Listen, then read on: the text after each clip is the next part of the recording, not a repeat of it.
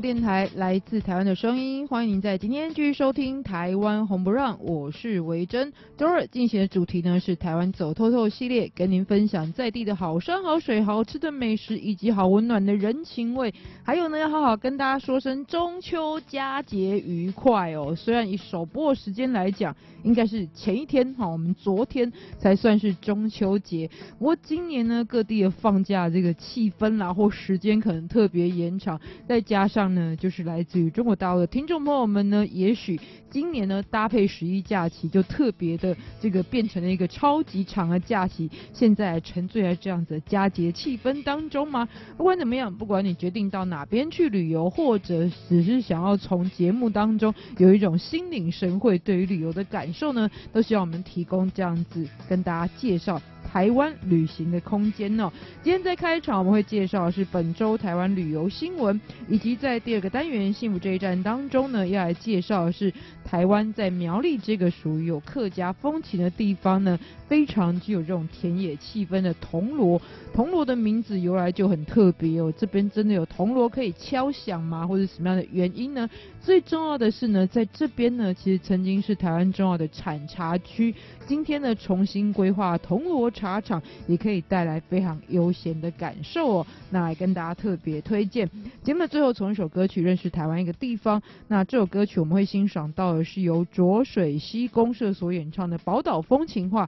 其实里面呢，因为叫做宝岛风情画，所以已经涵盖了很多来自于台湾各地的这一些名胜或是特色。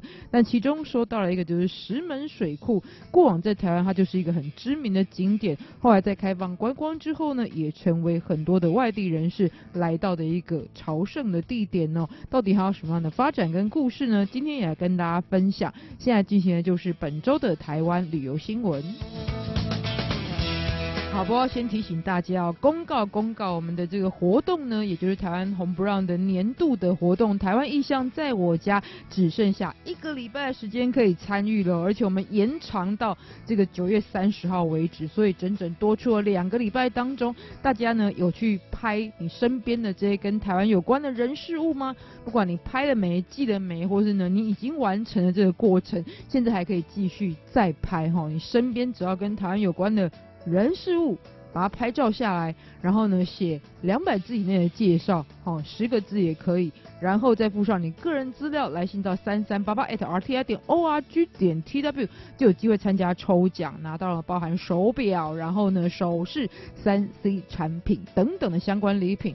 同时呢，如果去看我们的这个官网的视频呢，就是有视频彩蛋，三位主持人包含我王文兴跟施贤琴呢，都各出了一道题目，只要能够答对的话，就有机会获得故宫的精美礼品。还剩下一个礼拜哈，继续跑，这很像是马拉松的最后冲刺。哦，加油加油！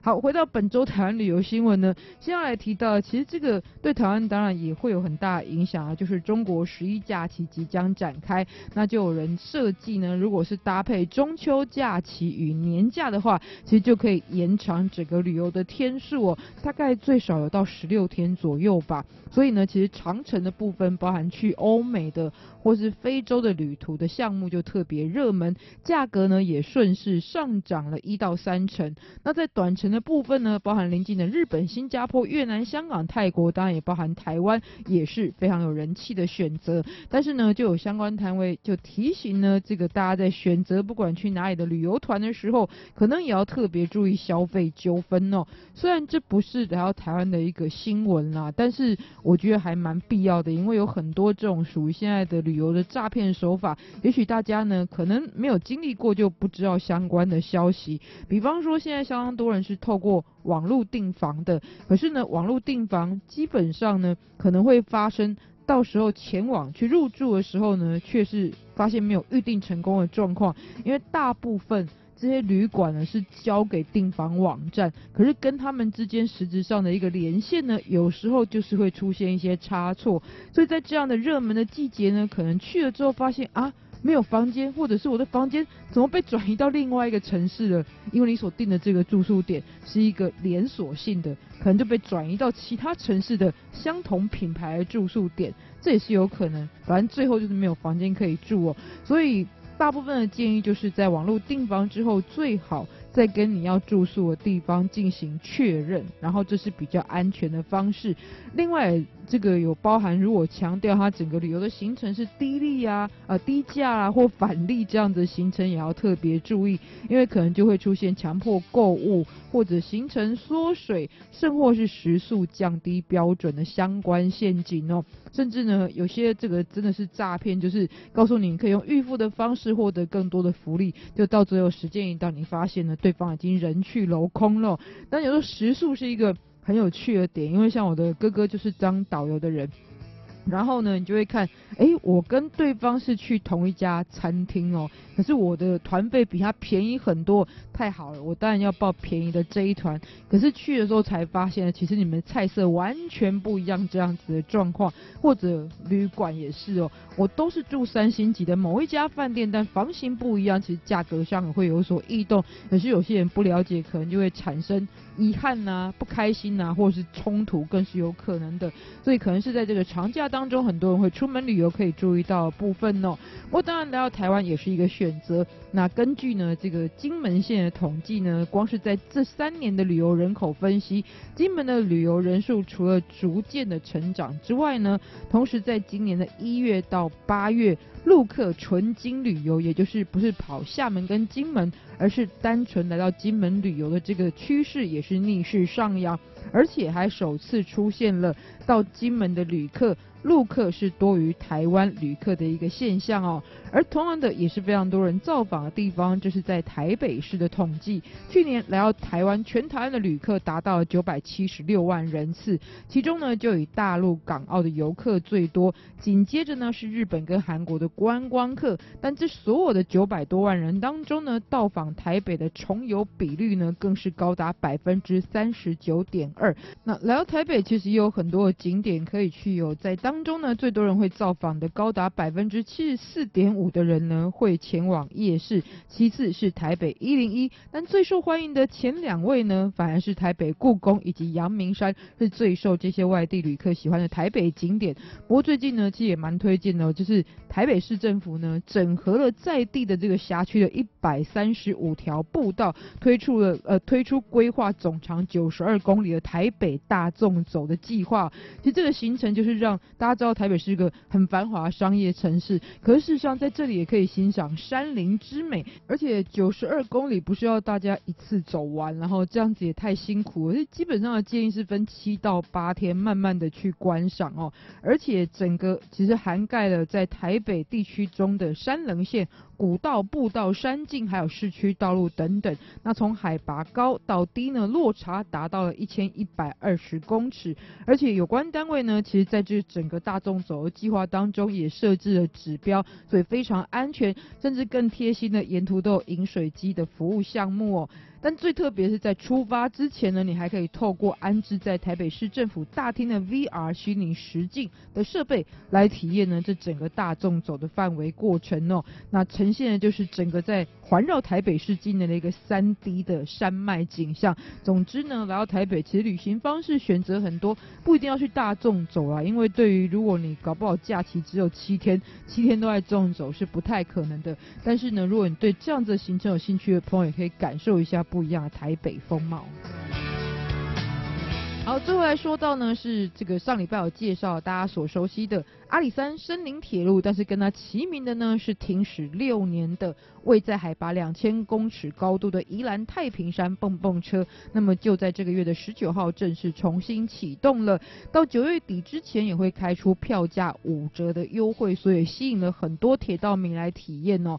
那六年前是因为受到台风的影响，所以沿线呢造成了一个地形的破坏，所以在六年的过程当中呢，也投入了相当多的心力，尤其是投入了超过台币一。亿多元的修复款项之后，得以重新上路。那其实跟阿里山的这个森林小火车的密闭是不太一样的，蹦蹦车呢是属于开放的空间，有点像以前所谓的台车这样的形式吧。但虽然开放完全不危险，因为是以非常缓慢的速度上山，所以呢过程当中可以直接的去亲近到森林的风貌，还有穿梭其间的鸟类，也是呢接下来如果大家有机会来到台湾，尤其前往宜兰太平山的时候呢，非常推荐的一个相关的行程路线哦。好，那么说到呢，其实这是中秋假期嘛，所以很多的这一些广播啊、节目啊，可能都会提到有关月亮的歌。不过最近触动我的月亮呢，不是中秋节的满月哦，而是。诶，前一阵子一直用走路的方式去搭车，然后就会看到呢，在央广这边非常空旷的草地上面呢，浮着上弦月，所以感觉非常的漂亮。印象反而有时候比满月对我来说更深刻，所以我要颠覆一下哈，跟人家 不一样。这里要听到月亮歌曲不是满月，而是上弦月，这是许志安的歌曲。带回到节目当中来进行幸福这一站介绍，苗栗铜锣茶厂。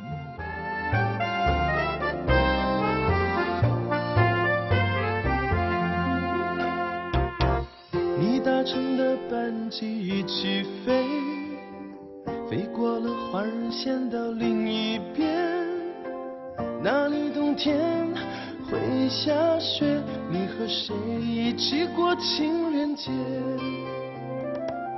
给你的信邮票没有贴，一封封叠在我抽屉里面，望着窗外的上弦。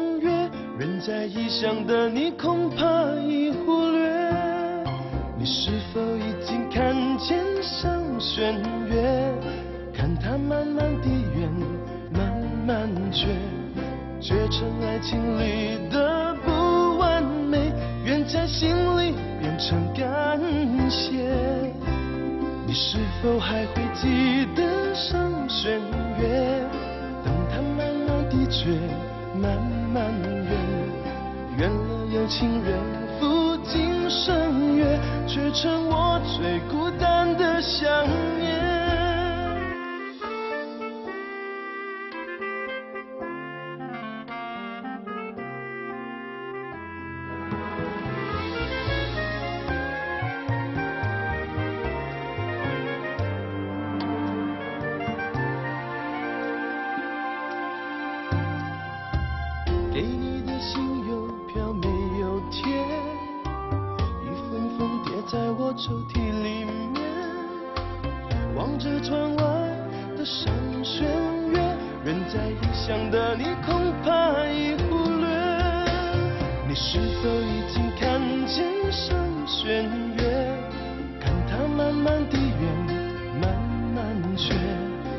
爱情里的不完美，愿在心里变成感谢。你是否还会记得上弦月？等它慢慢的缺，慢慢圆。圆了有情人赴今生约，却成我最孤单的想念。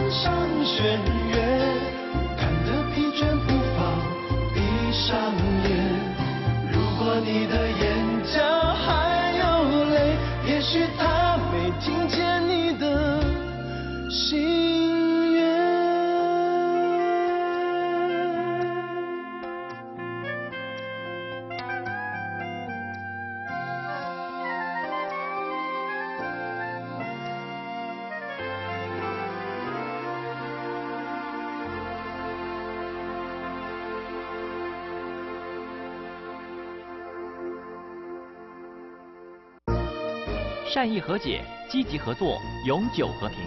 行政院大陆委员会与您携手共创美好的未来。大家好，我是光良。你先收听的是中央广播电台我，要祝大家很多很多的期望都会实现。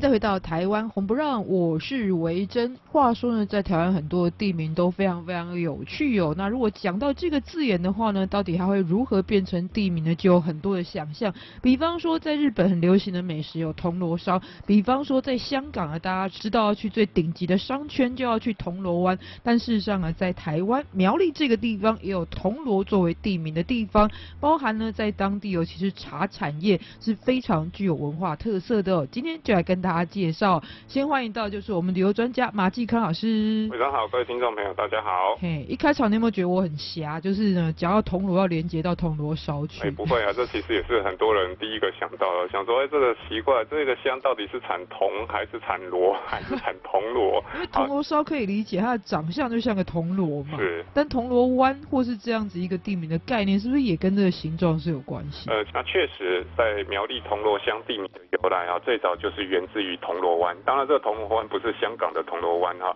那铜锣湾所在的地方就是现在苗栗铜锣乡的铜锣村，还有福兴村、朝朝阳村这一部分。那在这个地方，因为有三条河哈。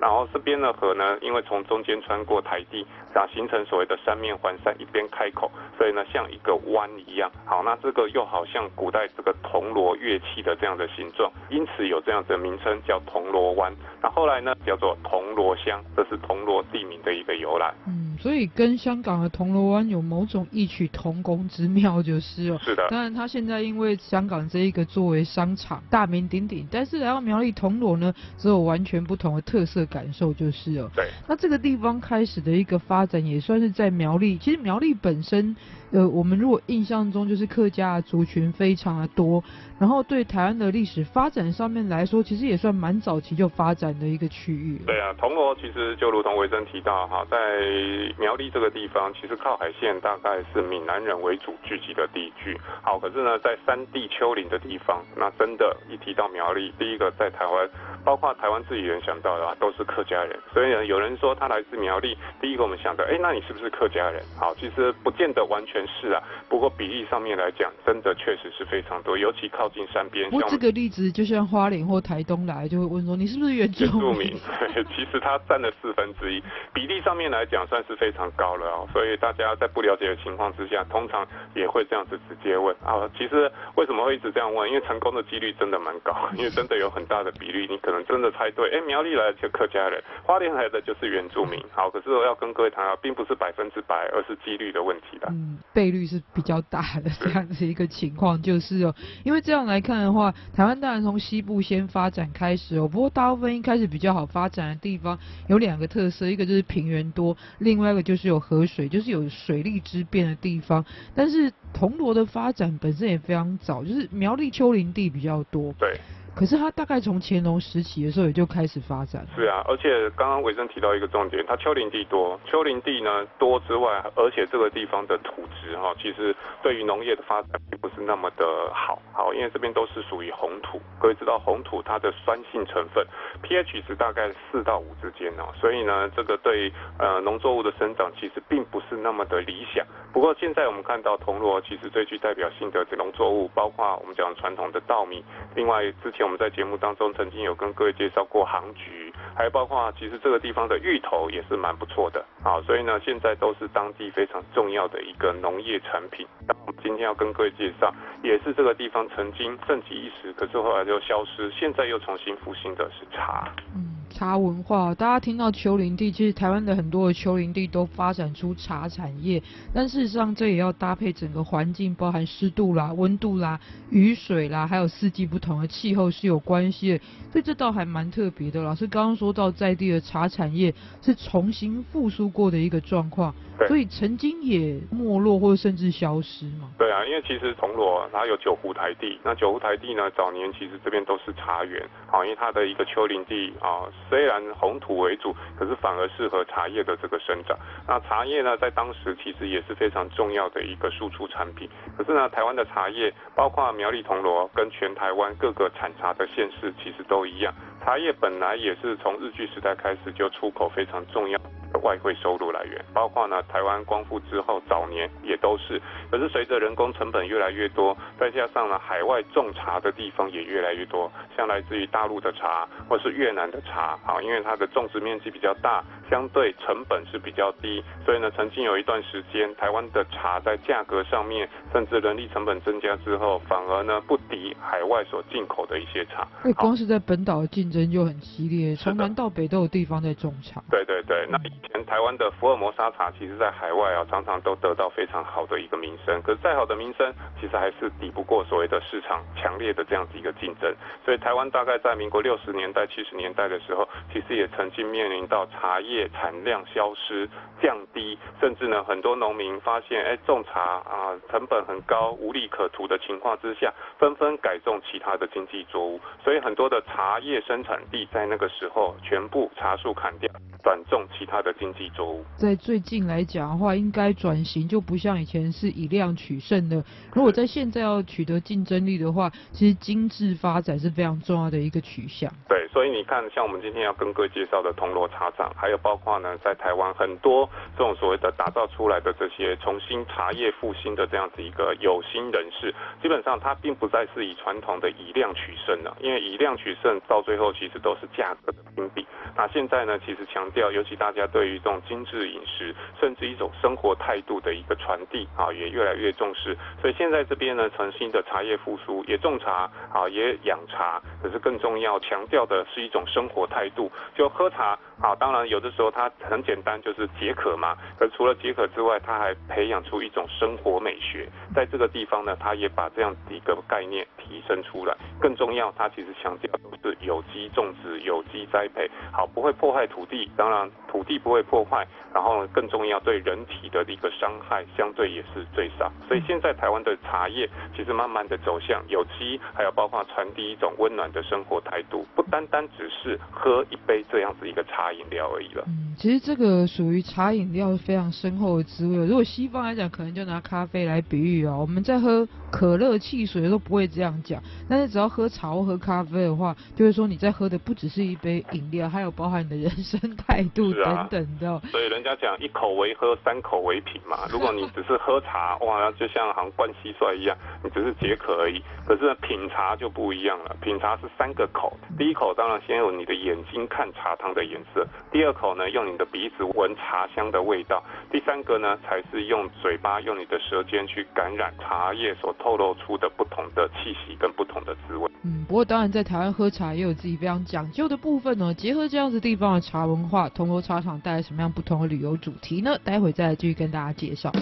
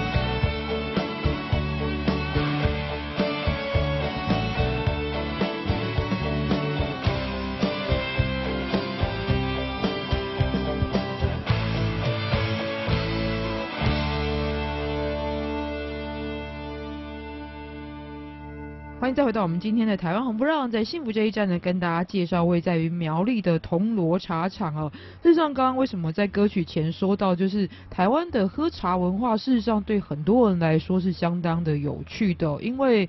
如果以我的理解来看呢，我父亲是来自于这个中国大陆的老兵嘛，嗯，然后以前很多这一代的长辈，他们根本不会用什么小碗来泡茶，是，他们就是冲一大壶，然后就这样喝一整天。所以其实所谓的茶文化的一个精致化，可能在南方比较容易看见。当然，台湾也有泡台湾茶的一个特殊性，就是对啊。虽然我们讲柴米油盐酱醋茶，这是开门七件事，每天必备的。可是呢，一般老百姓说哪有什么茶可以喝？好，你可以看到。早期虽然有所谓的奉茶，可这些奉茶的茶多半都是茶枝枝条的枝哈，而不是我们现在讲什么很讲究一心二叶啊，然后呢采摘最嫩的这个地方。哦，老师说以前茶梗比较多。对，茶梗比较多，因为那是最。呃，廉价的茶嘛，那一般的平民老百姓，其实你看他那个泡大壶茶，大家都喝得起。好，那事实上也喝它的味道而已，并没有那么的讲究，包括它的器具啊，包括他喝茶的这样子一个地方啊。那只是随着生活经济条件慢慢的改善，喝茶当然就是衍生出所谓的茶道。好，那道呢，当然就是所谓有人生的道理隐含在这里面。所以呢，茶的文化其实从最早期，你看中国人是全世界喝茶最早的民族，那最早喝茶的人据说就是神农氏了，因为神农尝百草嘛。各位如果去台湾很多的这个神农大帝庙，像五谷宫啊、五谷先帝庙啊，神农氏的脸通常都是黑的。为什么是黑的？因为中毒太深。好，所以呢，早期的茶其实是解药，也就是神农氏尝百草之后帮自己解毒的一个方法。而且呢，早期的茶树因为没有经过改良，所以喝起来其实都很涩、很苦，就好像喝药一样。可是各位知道，唐朝的时候有一个人叫陆羽，他写了一本《茶经》。《茶经》呢，其实也是我们讲说把整个中国喝茶的文化汇集成大成，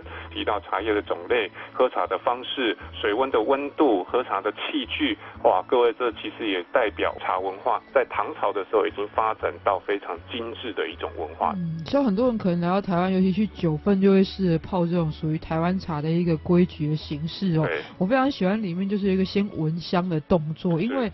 很多人其实，在吃吃喝喝的时候，不太知道自己下肚的是什么东西。不要讲说我们多么的有品味去知道那个香气的分别，而是起码你知道你喝下去的状态是什么，这还蛮重要。大家有机会可以来体验哦。不过回到这个铜锣茶厂，其实它的全名是台湾农林苗栗铜锣茶厂哦。对。所以这其实是由台湾农林所成立的，而且其实到现在好像也才两年多的一个观光性质的茶园，就是。对，其实它不只是观光啊，它其实是结合观光、结合生产。其实现在很多的产业都是三生产业，第一个就跟生活结合在一起，第二个呢照顾到当地的生态，第三个呢叫生产。好，所以这个地方呢不单单只是让你看、让你喝，它其实。真的有在产茶，有在种茶，也有在制茶的一个过程。所以来到这边，其实刚刚提到你体验的是三生的一个过程。好，有看到这个茶叶所透露出的生活方式、生活态度，也可以看得到这个地方茶叶的生产。当然呢，更重要，他们用有机栽培，也注意到这个地方的一个生态。好，所以这是现在。台湾农林公司推动的茶叶复兴改革运动非常的重要的一部分。当然呢，刚维珍提到叫台湾农林公司，台湾农林哈，我早期买股票哈，当然股票我没有买过这一支啊，可是很多人买最熟，对不对？对，可是台湾农林大部分都把它归类在资产股。什么叫资产股？因为它台湾土地很多啊，可是这些土地在早年虽然可能种茶，可是到后期茶叶没落的时候，这边其实就荒废在那边，并没有种茶。其实真正改变，你会发现是九二一地震啊，因为在中部发生了一个非常严重的地震。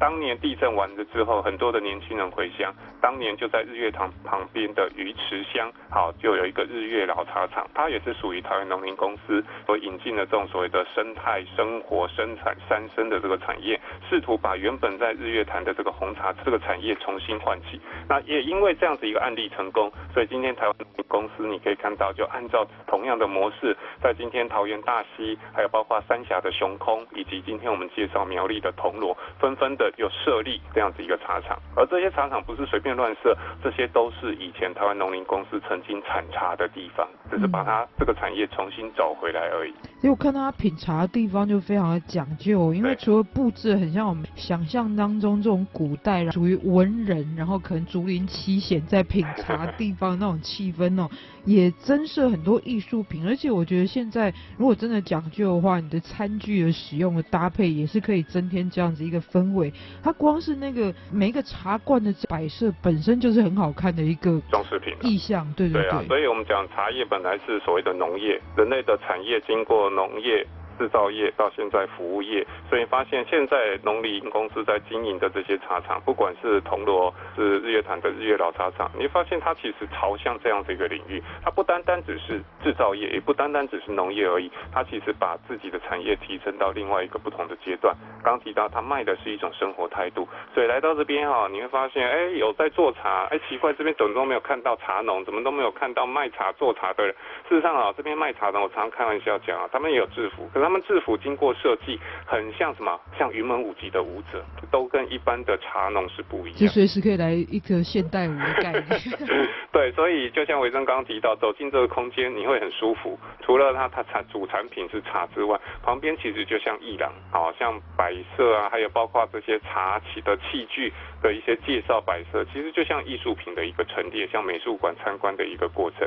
所以来这边，其实你可以利用它的一个导览解说来了解制茶的过程，以及他们所推广的一种生活态度。当然，每一个都有属于自己的卖点或特色哦。不过，我还蛮喜欢铜锣茶厂的设计啊。整个空间感是非常的宽阔的，他不会觉得一定要摆得很满这样子。但是跟茶，我们那种属于比较悠闲的一种品尝的文化的话，反而是很结合在一起的。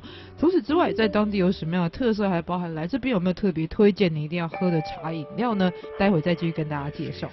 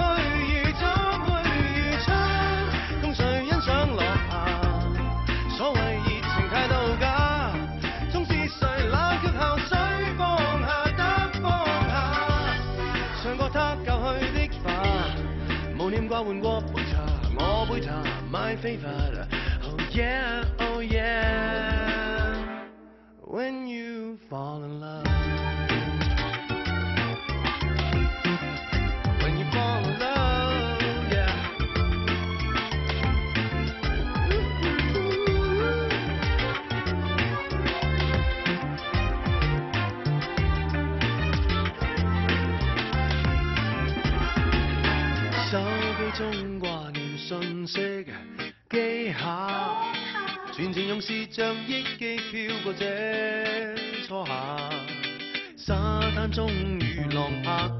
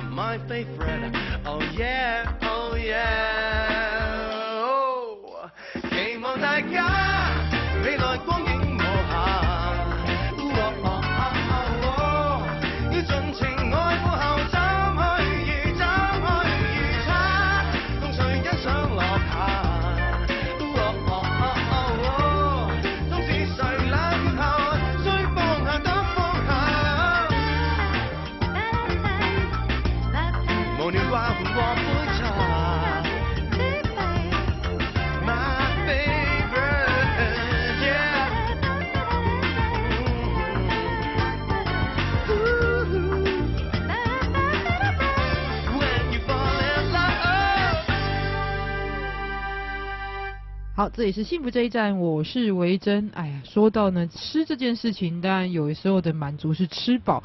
我有时候呢，如果稍微有一点余暇的话呢，去感受吃带来这种愉悦的感觉，其实也是非常重要的。今天来介绍呢，就是在吃当中呢，对于华人来说一定要搭配的一种饮品，也就是茶。欢迎到的就是我们旅游专家马继康老师。大家好。哎，不只是茶哈，其实介绍会在于苗栗铜锣这个地方的铜锣茶厂哦。刚刚说到，其实很多地方的这一些茶区啊，都有属于自己特别代表性的这个茶的种类哦。那在铜锣茶厂有没有这样子一个属于区域的特色？呃，铜锣茶厂这边主打的哈，这边有生产绿茶，有生产红茶。那最具代表性的，当然就是桃竹苗地区滨杠五苗，现在 A 杠金竹苗叫东方美人茶。那东方美人茶呢？我先插播一个，最近有一个很有名的韩剧的女演员孔孝真。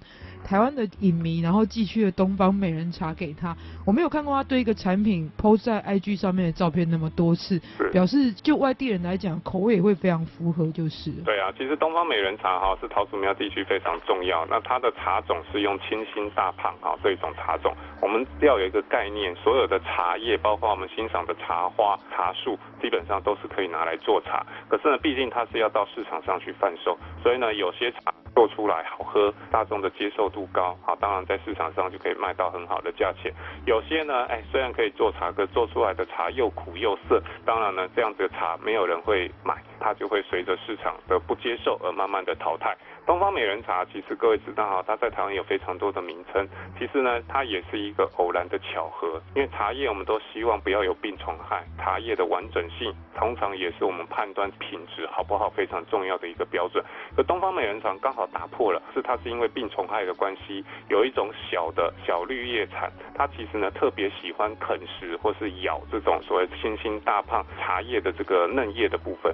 可是，在咬的过程当中，原本农民觉得很伤心，我心。辛苦苦种出来的茶叶全部毁于一旦，在这样的情况之下，反而制作出来之后有一种特殊的香气，泡出来的茶，它其实有一种蜂蜜跟果香的这个味道。好，这个其实又是要小绿叶蝉叮咬之后才会产生的。如果没有这个小绿叶蝉叮咬，就算技术再厉害，它也是无法做出这样子一个东方美人茶。呃，等于说是台湾特有茶。对，所以它其实有很多名称，又叫白毫乌龙，又叫碰烘茶，又叫浊盐茶。浊盐的意思就是着装的浊，盐就是口水。那为什么又叫碰烘茶？因为当年呢卖相不好，送到国外去参加比赛。回来之后问送去比赛的那个厂商说：“哎，卖的怎么样？”他说：“哇，全部卖完了，受到非常大的欢迎。”好，当地的人都不太相信，讲说你在吹牛。你椪烘的意思，台语里面就是吹牛的意思。更重要，据说当时英国王室的人喝到这个茶，因为它是条状茶，放在热水当中，你发现那个条状好像东方的芭蕾舞者在里面旋转跳舞，所以呢就给它的一个名称叫做 Oriental Beauty，东方来的美女。很多人误以为东方。美人茶它是红茶，因为它的颜色是比较深，比较像红茶的颜色。可事实上，它却是道道地地的乌龙茶。嗯、台湾的茶叶变化性非常非常的多样，尤其在铜锣茶厂，它主打的，当然我刚提到绿茶、红茶其实都有，可主打的就是最著名的叫东方美人茶。当然，这边也有属于它的这个贩售的一个区域哦，大家可以选取你想要带伴手礼回家。但是最好的方式就在坐在这边，因为刚刚老师有形容嘛，在这个地方其实铜锣本。本身地名的由来就来自于这里有属于这种山头，然后跟河流汇聚的一个景观哦，就是在这个地方，如果你坐在它的露台，据说就可以看到当地的这个双峰山的山头，而且尤其是在花开的季节，像桐花开，就会满山遍布白花的一个非常美丽的景观。没错，其实刚刚提到哈，整个铜锣茶厂前方啊大门口出来的位置，它其实是一个长廊。这个长廊呢，其实也是很多这个网红、网美喜欢拍照的地方。好，因为天宽门打卡。对，天宽地阔，而且呢，你放眼望去，前方就像维珍提到，铜锣著名的一个山叫双峰山。那前面呢，其实你可以看到纵贯线铁路。好，那我最喜欢的其实就看到那个普悠玛哈，白色、红色的列车从青山绿水当中穿过去，它其实就是一个非常好的一个场景。当然，前方你看到比较靠近茶厂的，它就是铜锣茶厂的茶园。远方看到的，如果你是在四月份、五月份来的时候，五月雪，也就是我们讲说的油桐花，所以每个时节不同，都会有不同的感觉。那一月会有茶花，然后大概五月左右是有油桐花，而且还有莲花等等的，所以这整个风景美不胜收。如果在这边喝茶的话，其实就更加分了。对，没错。嗯，所以就像老师所说的啊，现在当然老一辈大家觉得喝茶是很多老一辈的一个休闲兴趣，但事实上它也成为台湾非常多的年轻人哦的流行名词，叫做王美哈、哦，完美的热门打卡的景点就是。没错。所以老师去那边有打一下卡吗？哎，有，当然有。虽然我不是王美。好，再跟我们分享一下照片哦。所以有机会呢，希望大家也有可以来到苗栗。当然苗栗本身可以玩的东西非常多，尤其是像在铁道文化的部分呢，在台湾是非常知名的。但有机会造访这个铜锣的话呢，也不妨去体验一下在当地的一个茶文化跟特殊的这样子一个氛围。今天也非常感谢马继康老师，谢谢，拜拜。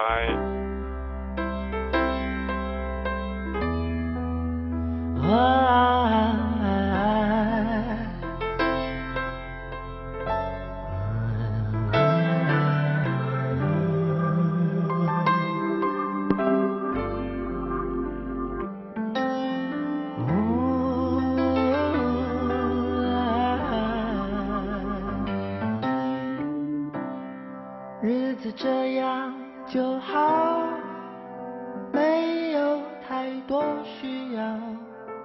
想要对我讨好，不如给我一个拥抱就好。生活这样就好，没有纷纷扰扰，不用太多计较。剩下的都是微笑就，天都有人在比较，才有那么多的烦恼。难道就不能开心的做自己就好？没有什么事。比快乐重要。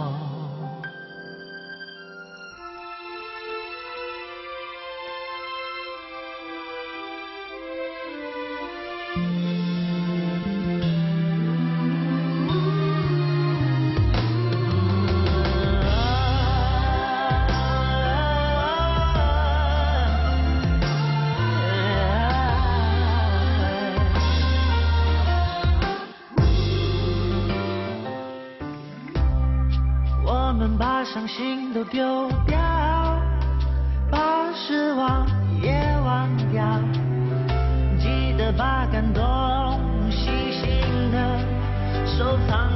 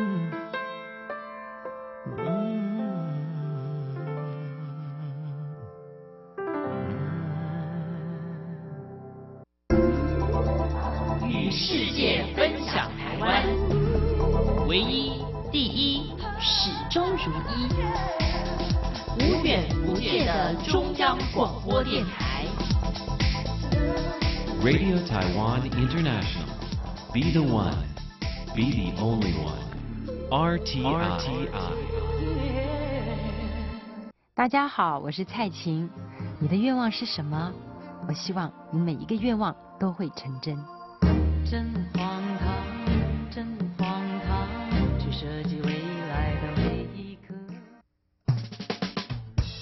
你所继续收听的节目是台湾红不让，我是维珍。在今天节目最后进行的单元旅游放大镜呢，来跟大家介绍的地方，也就是位在于桃园的代表名胜，就是石门水库。而且呢，从它出现之后就一直相当的有名。但在台湾呢，它有一个很好的用法，就是呢，当对方呢如果裤子拉链没，不管什么拉链都可以啊，哈，就是拉链没拉上的时候，你想要比较含蓄的提醒对方的时候，就可以告诉他你的石门水库没有关起来，这时候对方就知道是怎么一回事喽。所以台湾其实当然不止一座石门水库，但是会以它作为代表呢，就也可以呈现这个地方它的重要性跟特殊性了。那我们曾经呢，其实在这个单元当中也稍微跟大家介绍过石门水库，因为曾经介绍过在桃园的龙潭呐，或者大溪这些区域。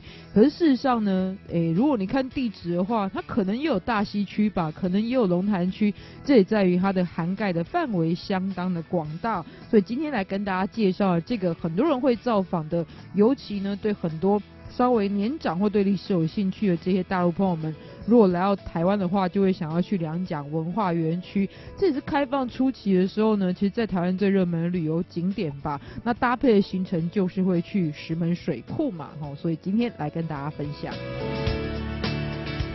石门水库呢，不只是台湾最主要的水库之一哦，而且呢，高度达到一百三十三公尺，这样子的规模呢，也曾经是远东地区最大的一座水库哦，所以在它兴建的年代呢，是非常有名的。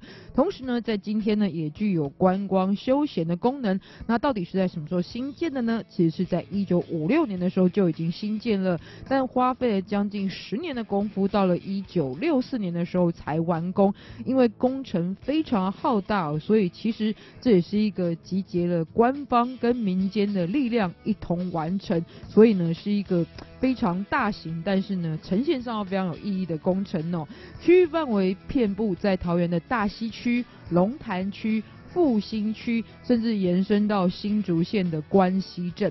那石门水库取石门这个名字呢，第一个是来自于当地过往的地名，其实就有石门这个说法，而且呢，这来自于这个地方的地形，因为在这里的溪口有着地形上对峙的一个特色，看起来就像由石头所形成的门户，所以后来就叫做石门，这非常简单，这是地形的一个特色哦。那当然在这边盖水库的时候，后来就以此而命名，叫做石门水库。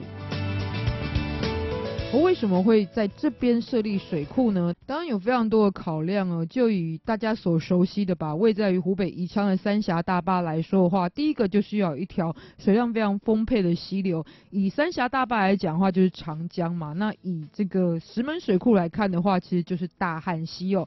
同时之间呢，除了这些灌溉啊、水利等等的功能之外，也会考虑到位置，尤其是属于经济的策略或是呢战略这样子一个功能所在。所以呢。水库的安置并不是随便安置的。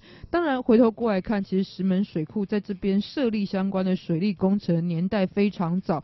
因为虽然桃园本身是河流所形成的一个冲积扇的平原，不过长期以来呢都没有，因为河道常常会改变，所以没有固定灌溉用的水源的由来。所以从清朝时期就开始发展水利工程，但是都没有那种全面的、非常稳定的一个相关的设施哦。甚至到了日本时期呢，虽然曾经有相关的计划，可是也因为战争停摆了，是一直到了一九五年代才因为设立了石门水库才得以付诸实行哦。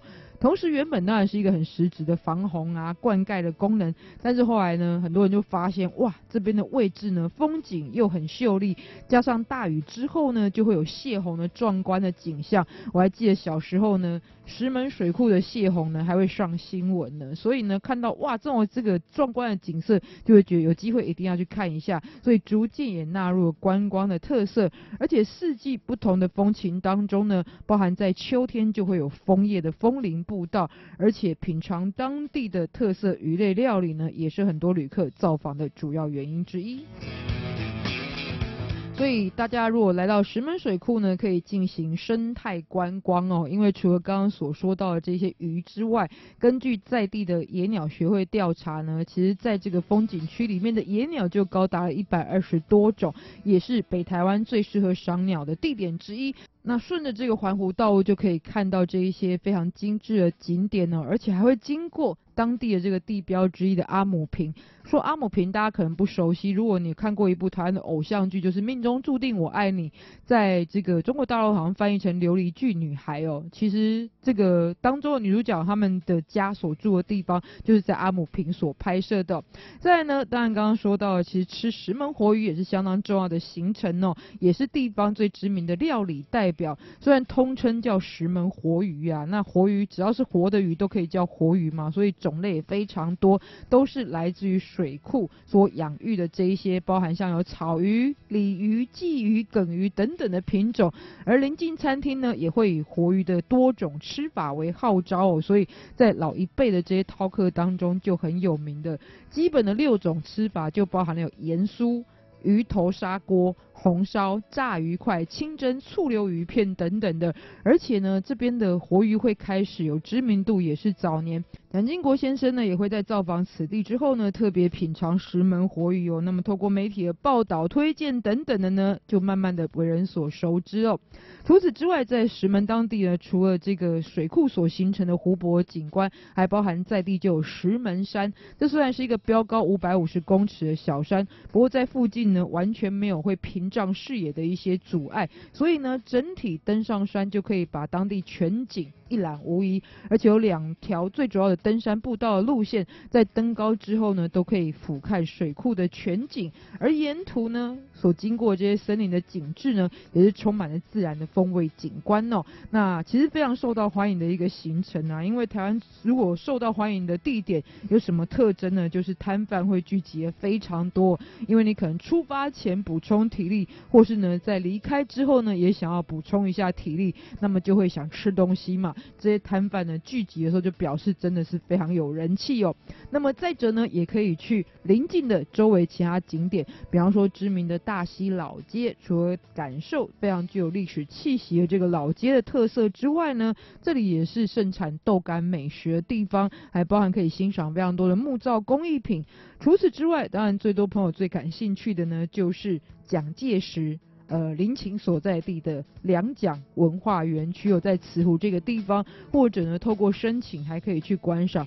后慈湖的优美风光哦，都是来到石门水库呢最为推荐的当地特色以及周围的景点，特别来跟大家介绍。所以每一次呢，在我们旅游放大镜当中跟大家所介绍的这一些景点呢，还会串联周围的许多不同的这一些特色的主题行程哦。最主要就是你可能知道其中一个，然后不知道其实另外一个也很有名的就在。旁边的地方，那整个整合串联起来呢，在行程上面设计也会更顺利哦。有任何的疑问，当然也欢迎大家来信到节目当中。维珍的 email 是三三八八 @rti 点 org 点 tw。同时要提醒大家，我们只剩下一个礼拜来进行的台湾意象在我家的活动哦。只要拍下你身边跟台湾有关的人事物，然后呢做简单的两百字以内的介绍，不让你个人的资讯，就可以来信到。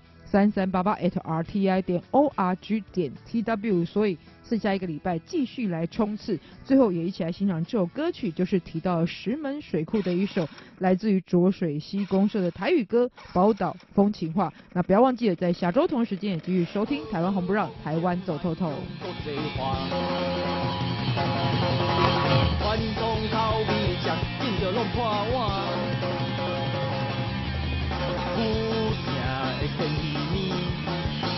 有万乱的路底卡。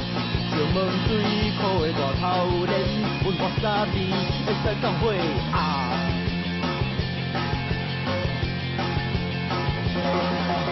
土笋头的只能家己分叉，旱冰下更是予人吃粗饱。花的灯塔，就点老力的大吊顶。着靠前玻璃做小红一年个花高山塔，报道版通宵的古早店，金包里吃放山的苦番仔，水沙连带乱情，了拍夜市的四个边。热切肉饭啊，熟悉做好乡里出